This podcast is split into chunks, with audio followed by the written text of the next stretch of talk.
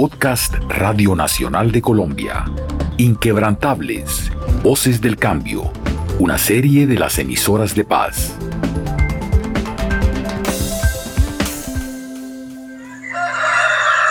Para nosotros fue muy duro ese desplazamiento, pero a la final ya con el tiempo pues fue como un provecho que es como una suerte que tuvimos nosotros.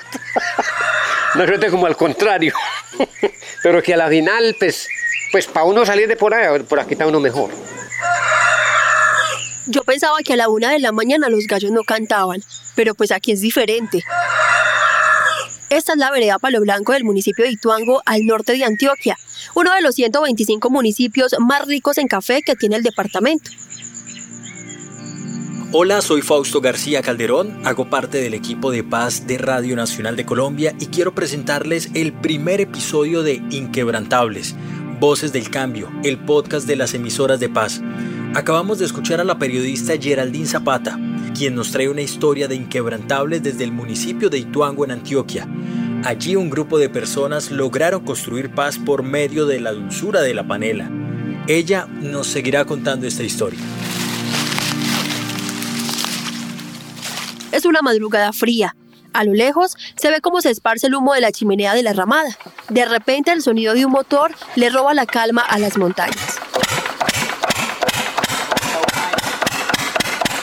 Cuando se empieza a meter la caña al motor, se empieza pues a sacar el guarapo. Enseguida el guarapo cae a los tanques, de los tanques cae la, la, la roya ya pues cachazar y después de que ya se descachara, que ya uno limpia bien el guarapo, ya sigue cocinando el guarapo hasta que empieza a hacer la miel y enseguida después de que ya está haciendo la miel, entonces ya arma una saca y, y ya esa saca cuando a punto ya se tira la batea, ahí se bate y cuando en, la batea ya dio punto de tirarla a la gaveta, se, se tira la gaveta, se gavetea y ya, ya se pasa en panela para la otra mesa. Su nombre es Darío Mazo, paisa de los aguerridos, voz de mando gastada por los años, pero que mantiene el encanto de las buenas historias. Darío es un líder nato aquí en Palo Blanco, un campesino del que brota energía en todo momento. A él, que dice entre risas tener 180 años, se le ve las ganas de vivir en la piel. Es un hombre soñador, de voz vibrante y con un humor que parece inagotable a pesar de sus largas jornadas de trabajo. Para limpiar el guarapo esto lo descubrió la gente y de que empezaron a, a trabajar el, el sistema de la panela porque todo moledor, si no tiene esta este producto para echarle la panela al guarapo, no saca panela limpia. Entonces, unos le echan baba de balso, que es esta, otros le echan hoja blanca. Entonces, con eso se limpia el guarapo. Nosotros aquí siempre utilizamos el balso y la hoja blanca para limpiar el guarapo.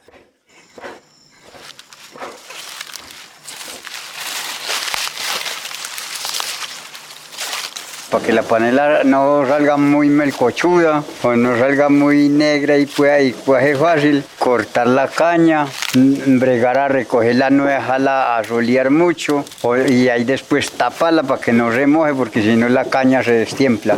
Si se asolea la caña cortada y ahí le cae un invernal, ya se destiempla la, la, la caña entonces la panela va a salir melcochuda y negra y a veces le abre que cuajar.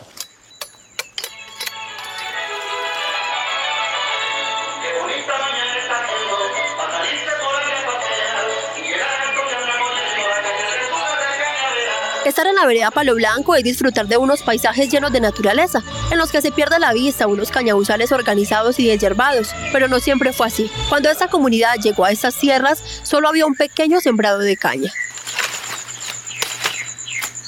Cuando llegamos acá, solamente esta finca no tenía sino cafecito y pasto. La caña, pues el señor como no le gustaba caña, entonces la, la estaba terminando. Apenas había un tajito de caña aquí de, de este trapiche para abajo. Y entonces ya llegamos aquí, y como ya caímos fue como una comunidad, y entonces eh, cuando soy el presidente siempre fui yo, entonces yo los organizaba a todos para irnos a, hacer, a sembrarle un tajo de caña al uno, enseguida terminamos eso y nos íbamos para otro tajo a sembrarle al otro, y así lo llevamos rotadito y así nos fuimos yendo trabajando en comunidad hasta que sembramos las cañas que hay por ahí.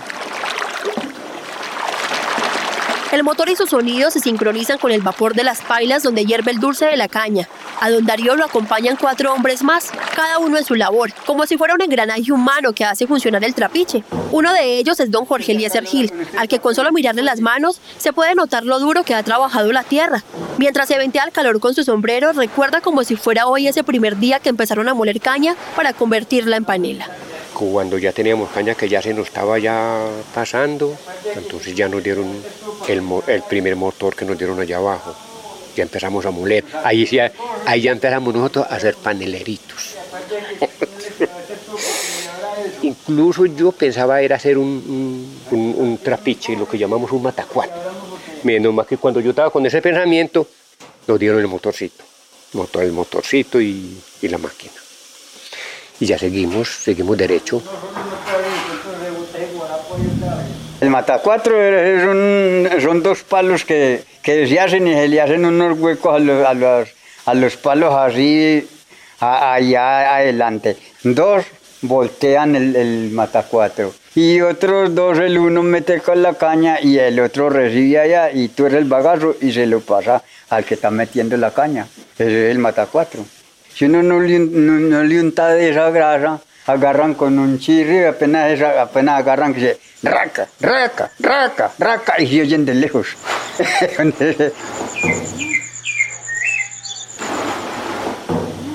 Entre hombres y el vapor de las calderas, llegó una mujer con una mirada muy dulce.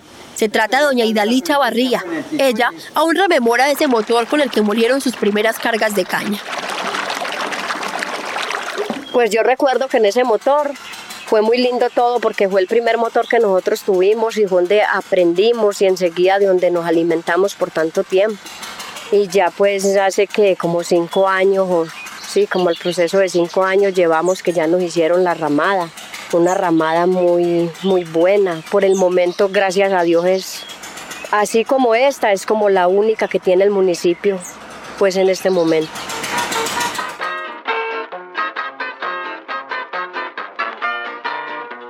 Durante más de 18 años, el trabajo y el liderazgo de Don Darío han hecho que la vida de su comunidad cambie. Su ejemplo ha generado esperanza y ha afianzado buenas relaciones entre todos. El primer productor que nosotros tuvimos aquí de Panela y que ha sido un ejemplo y que prácticamente de él aprendimos todos fue Don Darío y él fue el que inició con el proceso y comenzó a enseñarnos a nosotros cómo, porque él lo sabía desde Río Sucio y ya cada uno iba ocupando un espacio de aprender. Ya yo cogí el remellón y ya él me enseñó cómo hacíamos para descachazar el guarapo. Es un, un proceso muy bonito, uno aprender.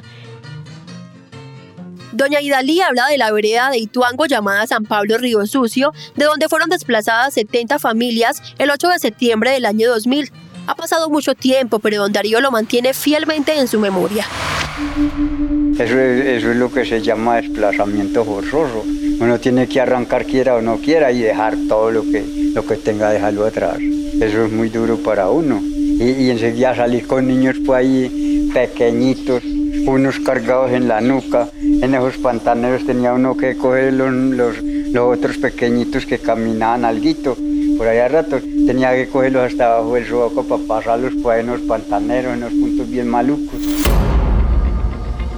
El alcalde habló de que, de que si nos conformamos como comunidad, como una asociación, que trabajáramos unidos y que viéramos unidos como una, como una comunidad verdad, que había una finca para comprarla para una población desplazada y que por medio de eso salía una finca si nosotros nos uníamos así. Nosotros hicimos eso, nos conformamos como una comunidad y así nos fuimos yendo cuando, como a los dos años y ya nos dijeron que, que ya había salido la finca. Entonces cuando nosotros caímos aquí, ya que es que era el triunfo y el, el triunfo siguió y, y, el triunfo es hasta los momentos porque no se le ha cambiado, no se le ha cambiado el nombre.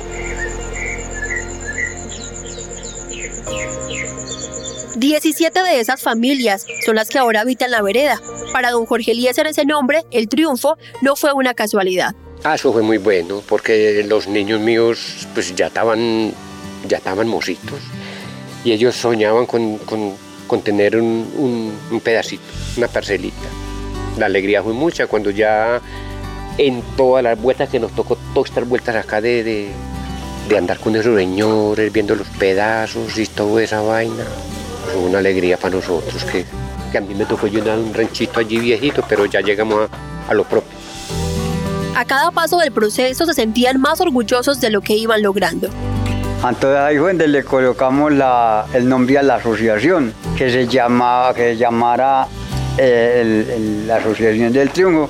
Y entonces Asopa Triunfo se quedó y, y así se llama la asociación, Asopa Triunfo.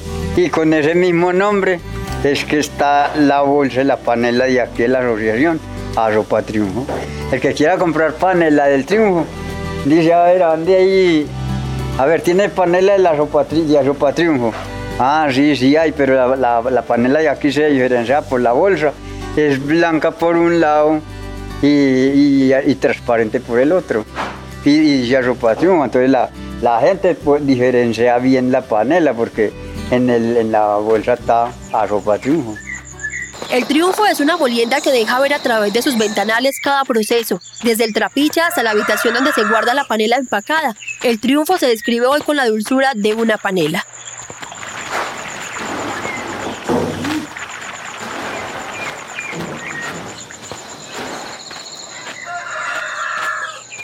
Mientras la mirada de don Jorge me envuelve en el sonido del burbujeo de la miel de la caña, piensa en lo que puede llegar a ser en un futuro no muy lejano.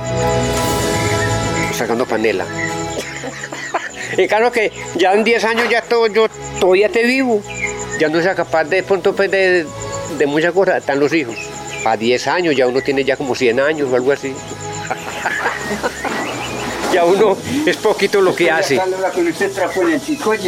Yo desde que empiezo a sembrar mate caña, estoy sembrando la caña con amor y, y corto la caña después y saco la panela con amor también. El primer golpe del día es, es vuestra panela. La panela la toma Raimundo y todo el mundo. La comunidad de Palo Blanco dice que el chocolate de las mañanas es dulce por la panela que ellos mismos fabrican. A pesar de las dificultades, siempre habrá una panela que sabe a triunfo. Me sabe a todo, a, todo bueno. Es una esperanza que la podemos tener gracias a mi Dios y que, que la disfrutamos y que es la que nos da el arrocito.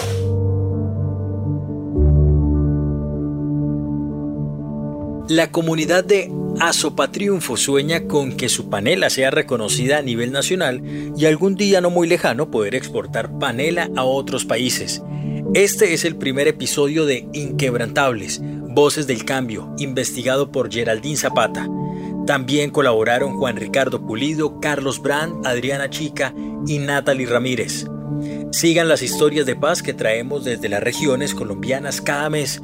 Encuentren este podcast en cualquier plataforma de distribución que prefieran y más podcasts de Radio Nacional de Colombia en nuestra página web radionacional.co.